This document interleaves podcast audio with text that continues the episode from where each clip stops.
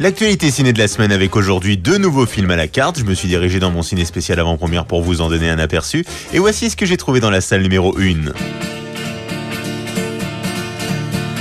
Et voilà une nouvelle qui va faire plaisir à plus d'un, puisque c'est un humour assez particulier, mais qu'on adore retrouver, celui d'Albert Dupontel et de son tout dernier film Adieu les cons, dans lequel il partage l'affiche avec notamment Virginie Efira. Virginie Efira, qui est une maman qui a abandonné fut un temps son enfant et qui euh, se retrouve malade dans sa quarantaine et qui décide finalement de, de renouer les liens avec son enfant perdu avant de mourir. Il n'existe aucune trace de votre accouchement. Puis retrouver un enfant abandonné sous X depuis 30 ans, c'est très difficile. À ce point?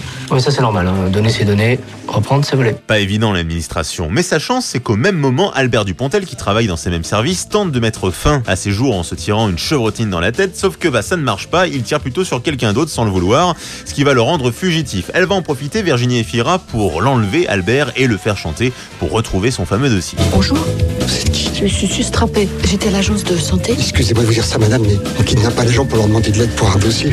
On leur tire pas non plus dessus quand ils sont au travail. C'est pas faux, mais en même temps, on le sait avec Albert Dupontel, en général, tout est possible. Changement total d'ambiance dans la salle numéro 2. On quitte l'humour burlesque de Dupontel pour trouver l'univers apocalyptique de The Last Words. Un film dans lequel on retrouve notamment au casting Nick Nolte ou encore Charlotte Rampling. Présenté à Cannes, ce film vous plonge en 2085 alors que la Terre n'est plus qu'un immense désert.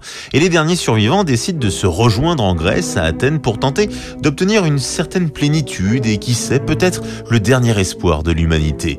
Un film contemplatif qui raconte avec un certain détachement et de manière plutôt relaxe, il faut l'avouer, tout simplement la fin du monde, ce qui en ces temps particuliers ne manquera pas de vous faire écho, j'en suis sûr. D'ailleurs, suite à la situation sanitaire, n'oubliez pas qu'à partir de maintenant et pour une durée assez indéterminée, dans certaines zones en France, les salles obscures, c'est seulement quand le ciel ne l'est pas. Bon film